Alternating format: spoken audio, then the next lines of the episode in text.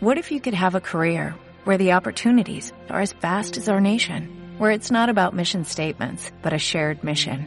At U.S. Customs and Border Protection, we go beyond to protect more than borders, from ship to shore, air to ground, cities to local communities. CBP agents and officers are keeping people safe. Join U.S. Customs and Border Protection and go beyond for something far greater than yourself. Learn more at cbp.gov/careers. Febrero, mes del amor, nos hace pensar en aquellas parejas de artistas unidas por algo más allá que su gusto por el arte. Frida Kahlo y Diego Rivera, Dante Gabriel Rossetti y Elizabeth Sidal, Marina Abramovic y Ulay. Hay tantas. Pero hoy queremos acercarnos a dos artistas que nacieron en el siglo XIX, hace tiempo ya, y que tuvieron una relación muy enigmática. Edgar Degas y Mary Cassatt. ¿Qué tipo de vínculo sentimental los unió? ¿Acaso fue amor, como muchos creen? Por lo pronto lo dejamos en suspenso. Mi nombre es Greta y te estoy saludando desde La Habana, este pequeño puntico en el mapa. Después de unas semanitas de descanso merecido, ya estamos de vuelta con nuevos episodios. Estamos contentísimas por eso. Y a mi lado ya está con su sonrisa en el rostro. Mi buena amiga Jenny, bienvenida. Hola a todos. ¿Cómo estás? Muy bien y encantadísima por regresar ya con nuevos temas. Y además contenta de que hoy hablemos sobre una parejita misteriosa, un poquito sui generis. ¿Te encantan esos temitas? ¿A ti no? Claro, la pregunta es ¿a quién no? y en unos minutos se sumará Gretel, nuestra Gretu, desde España.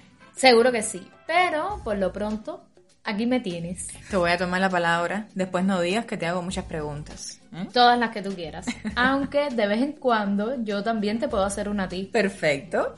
Vamos allá. Edgar Degas y Mary Cassatt, nuestros protagonistas de hoy, se conocieron en los años 70 del siglo XIX. ¿Quiénes eran hasta ese momento, Jenny? Bueno, yo voy a hablar de Degas y tú de Mary, ¿ok? De acuerdo. Perfecto. Pues Degas es ese pintor, escultor y grabador francés nacido por allá por 1834, famoso por sus escenas de bailarinas ensayando o preparándose detrás del escenario. Había comenzado pintando obras históricas que eran bien vistas en aquel entonces y que podían ser exhibidas en los salones de París anuales, mm. donde se exponían las obras de los que se consideraban buenos artistas. Hasta ahí sus trabajos gozaron de admiración. Sí. Pero poco a poco, Degas quiso pintar de manera diferente, salirse de mm. las reglas rígidas de los salones y bueno, pintar temas contemporáneos de la vida parisina. Así que comienza a relacionarse con otros inconformes, los artistas impresionistas, que no podían exponer en los salones de París, pero que pintaban como les venía en gana. Y este cambio en su manera de pintar hizo que algunos lo rechazaran no obstante, era un pintor con cierto grado de reconocimiento, eso sí. Y sus escenas de bailarina se vendían bastante bien. No se podrían exhibir en los salones elitistas, ¿eh? pero las personas sí las compraban. Y por cierto, esto a Degas también le venía muy bien porque su hermano había dejado a su familia en bancarrota y bueno, había deudas que pagar. Pues a pintar bailarinas se ha dicho.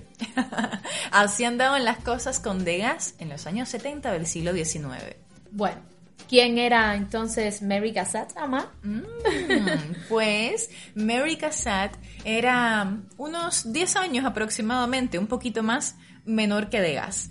Había nacido en Estados Unidos en 1845 y estudiado arte en la Academia de Pensilvania, que era una de las pocas escuelas abiertas para estudiantes femeninas. En fin, sus temas preferidos eran las mujeres en tareas domésticas o con niños, y finalmente, Mary Cassatt terminaría yendo a vivir a París. Y por supuesto, quiso exponer en los salones anuales, los famosísimos salones, que era a lo que aspiraban la mayoría de los artistas. Los buenos artistas. Y lo logró. Expuso en 1872 y también en 1874. que no lo has dicho así por gusto. No, es que se supone que justamente en el salón de 1874 Degas ve por primera vez una obra de Mary Cassatt. Y dicen que sin fijarse en que la autora era una mujer, le comentó a un amigo, ¿hay alguien que siente lo mismo que yo? Qué bonito, ¿no? Sí. Tener esa conexión a través del arte. Lindísimo. No por gusto, años después se ha dicho que cada uno se veía reflejado en el otro. O sea, que si Mary hubiera nacido hombre, hubiera sido idéntica a Degas y viceversa. Sí, sí, había empatía e identificación mutua entre ellos. Sin dudas. En 1877, Cassatt presenta unos trabajos para el salón y el jurado se los rechazó. Esto, por supuesto, la indignó Claro. y ahí Degas aprovecha y le dice, bueno, creo que ha llegado el momento de que pintes como tú quieras y no como quieran las autoridades del arte. Y la invita a exponer con sus amigos, los impresionistas. Años después ella escribió contando todo aquello. Aquí tengo sus palabras. Léelas. Fue entonces cuando Degas me hizo prometer que no volvería a presentar nada al salón y que expondría con sus amigos del grupo de los impresionistas. Acepté gustosamente. Por fin pude trabajar de forma absolutamente independiente, sin preocuparme por la posible opinión de un jurado. Odiaba el arte convencional. Empezaba a vivir. Me encanta. Qué Sí. palabras más emotivas. Empezaba a vivir. Bueno, ya vamos anotándole méritos a Degas con Mary, ¿eh? Fue él quien la zarandeó, metafóricamente hablando, y la hizo llenarse de valor para dar ese salto y cambiar. Por cierto, Greta, ya hemos mencionado varias veces a los pintores impresionistas. Yo quería recordar que nosotras le dedicamos a ellos un episodio completico Sí. en el que también hablamos sobre los salones de París, esas exposiciones anuales que se realizaban. Fue el episodio 41. Oye, he oído. Sí, corre a escucharlo si no lo has hecho, que vale la pena porque es un movimiento artístico que hay que conocer. Sus artistas no solo fueron audaces, sino valientes. Inconformes. Mm. Personas que se cansaron de seguir haciendo el arte que se venía haciendo durante siglos y comenzaron a pintar diferente. No imitaban la realidad, más bien pretendían capturar la incidencia de la luz sobre los objetos, o sea, el paso del tiempo. Ajá. Por eso necesitaban pintar más rápido, al aire libre, les encantaba la espontaneidad. Esa osadía les costó morir en la miseria a muchos de ellos, porque una Sí. gran parte de la sociedad los rechazó. Bueno, el caso es que aunque Degas y Mary Cassatt estuvieron muy relacionados con el impresionismo, a ellos no les gustaba ser llamados impresionistas, sobre todo a Degas, porque le parecía que ese calificativo daba la idea de apuro, Sí. de prisa, descuido. No le gustaba. Y ellos optaban realmente por hacer pinturas más preconcebidas, más planificadas, bueno, más pensadas. Preferían que los llamaran independientes. Sin embargo, el propio Degas tiene muchos puntos en común con los impresionistas. Sí. Sus escenas sobre la vida parisina, por ejemplo, la composición de sus obras, sus experimentos con el color, con la forma. Las pinceladas de ambos llegan a ser muy semejantes a las de los impresionistas. Y de hecho pusieron juntos a ellos. Digamos que el impresionismo les ofreció el ambiente oportuno para unirse más, para acercarse. A partir de ahí tuvieron un vínculo de casi 40 años que terminó debido a la muerte de él en 1917.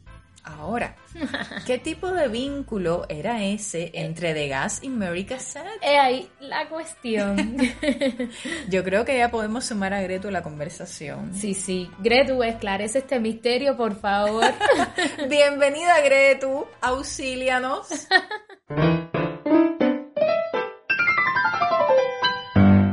Buenas, buenas.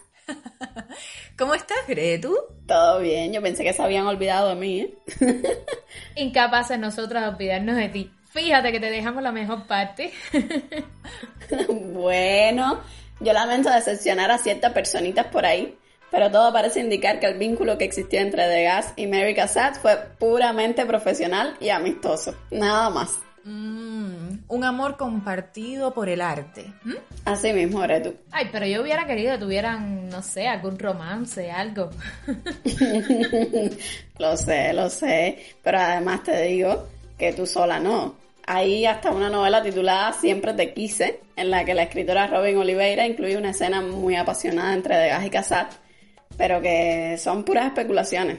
Aunque seamos realistas, nadie sabe realmente lo que puede haber ocurrido entre ellos ni a qué grado de intimidad pueden haber llegado. Un elemento que ha dado pie a las habladurías es que Mary terminó quemando muchas de las cartas que ambos se habían escrito. La pregunta es, porque lo hizo. No podemos poner las manos en el fuego asegurando nada, chicas. ¿Qué va? No, y además el hecho de que ninguno de los dos se haya casado también ha aumentado todas esas sospechas de, de ese posible amorío, pero es que certezas no hay. De lo que sí hay pruebas es de la amistad y de su colaboración constante en el ámbito artístico. Un ejemplo claro es la obra Niña en un sillón azul, que es del año 1878. Ay, cuéntanos que esa obra tiene tela por donde cortar, Gretu. Además de que es bellísima. Sí, sí, sí. Vamos a describirla un poquito para quienes no la han visto. En una habitación vemos una niña desplomada en un sillón o un butacón con la mano detrás de la cabeza y las piernas separadas, como si estuviera aburrida o no sé, agotada. Y en ese mismo espacio hay otros sillones azules y un sofá. Y a la izquierda también en un sillón un perrito. Muy importante la mascotica. bueno, pues les cuento que la niña que vemos en la obra se la llevó justamente a casa el propio Degas, porque era la hija de un amigo suyo. O sea, le gestionó la modelo. y años después la propia artista confesó que Degas había entrado a su estudio y había trabajado con ella en esa misma pintura. Recientemente eso se ha podido comprobar mediante rayos X e imágenes infrarrojas gracias a la tecnología que bueno, han permitido detectar pinceladas al estilo de Degas, así como una línea diagonal que era, era muy rara en, la, en las obras de Mary Cassatt y que se supone ha sido trazada por el artista, por Degas, para que su amiga experimentara con una nueva perspectiva en, en, la pintura. Sí, porque ella en sus pinturas normalmente usaba líneas rectas en los fondos. Bueno, no caben dudas de que Degas le brindó herramientas que le permitieron hacer una pintura más novedosa, ¿no? Sí, menos sí. convencional, un poco más osada. Y es que como que ensanchó sus horizontes creativos, como que le enseñó nuevos caminos. Es curioso porque esta obra Mary Cassatt la presentó en el pabellón estadounidense de la Exposición Universal de 1878. Y chicas, ¿saben qué? La obra fue rechazada y esto enfureció muchísimo al artista porque ella decía, ¿cómo es posible que no hayan aceptado exponerla si hasta el mismísimo maestro de gas puso sus manos en esa obra? Qué cosa, ¿eh? Por favor. Pero, pero, la ayuda no solo venía de un lado. Por ejemplo, Cassatt actuó como agente en la venta de varias obras de Degas. Vaya, que la colaboración era mutua de ambos lados. Además, ella posó para él en varias ocasiones. Hay un retrato que él le hace donde se nota la confianza que ambos tenían. La vemos eh, sentada, inclinada hacia adelante, como enseñándole a su retratista, o sea, de gas, un grupo de fotografías que tiene en las manos. Y tengo entendido que ambos artistas coleccionaban la obra del otro. Por supuesto, a lo largo de tantos años de amistad también hubo sus desavenencias, sus discusiones, sus distanciamientos temporales. Y que al parecer Degas tenía un carácter algo complicadito, ¿eh? Medio cascarrabias él, ¿eh? Parece. Bueno, cascarrabias y medio. y no dudaba en hacerle duras críticas a Mary Cassatt de vez en cuando acerca de sus trabajos. Lo que ella, mujer sabia al fin, las interiorizaba porque sabía que mucho podía aprender de aquel artista. Sí, incluso llegó a decir que Degas era el único hombre que conocía cuyo juicio podía serle de ayuda. Uy. Concluyente esa afirmación.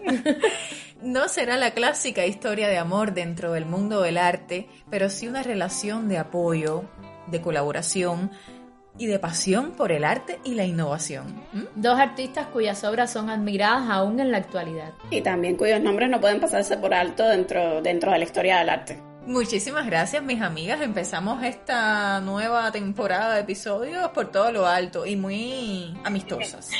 Un placer, con placer. Y pronto volveremos. Seguro. A ti que nos escuchas, también te agradecemos por quedarte hasta el final y recuerda que puedes darte un saltico por nuestro perfil de Instagram donde podrás ver publicaciones relacionadas con lo que aquí estuvimos conversando. La semana próxima estamos de vuelta, claro que sí, porque el arte y la pasión por él son idiomas universales que a todos nos unen. ¡Chao! As a new Western Union customer, you can enjoy a $0 transfer fee on your first international online money transfer. Send money to your family and friends back home the fast, easy, and reliable way. Visit westernunion.com or download our app today to get started, and your first transfer fee is on us. FX gains apply, not available for credit cards and transfers to Cuba. Services offered by Western Union Financial Services Inc. and MLS 906983 or Western Union International Services LLC and MLS 906985.